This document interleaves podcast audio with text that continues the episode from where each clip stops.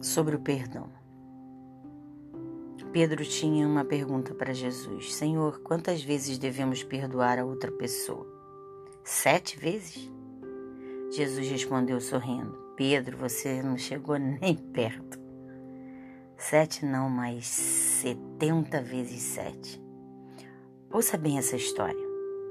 O reino dos céus é comparado a um rei que está ocupado colocando em ordem suas finanças e observando quem lhe deve dinheiro. Então, um dos seus servos, que havia pedido emprestado uma fortuna, foi trazido à sua presença. O rei, irritado, reclamava: pague sua dívida. Mas como o servo poderia fazer isso? A dívida era enorme. Aterrorizado, ele pediu para o rei: Por favor, eu não posso. Por favor. Então o seu destino será o um mercado de escravos. Vou vendê-lo.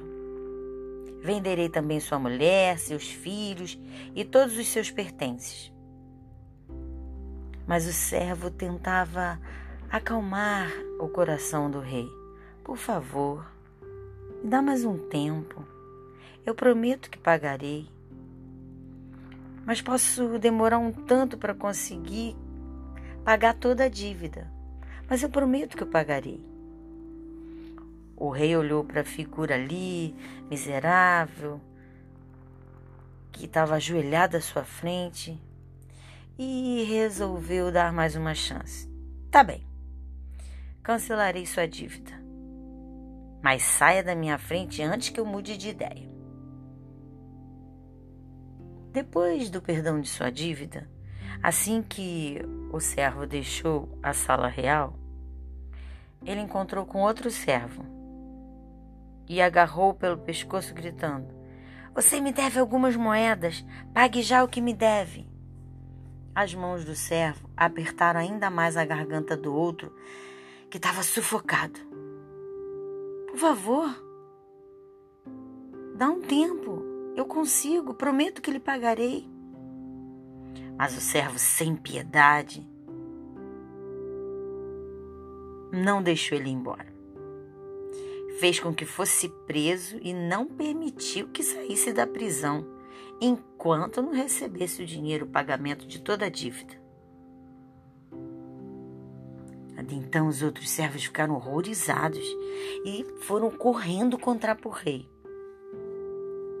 Quando foi novamente levado à presença do rei, ele então perguntou: Como você pode ser tão ruim, tão perverso, tão maldoso?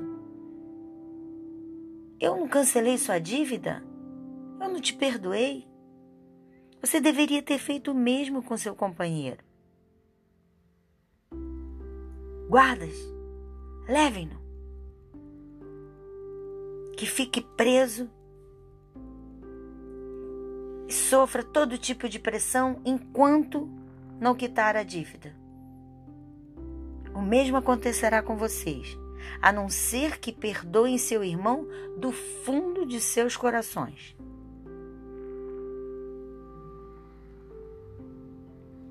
Jesus foi firme e continua. Pensem quanta coisa Deus perdoa de vocês por tantas coisas erradas que fizeram. Não devem vocês também perdoar os seus irmãos e irmãs?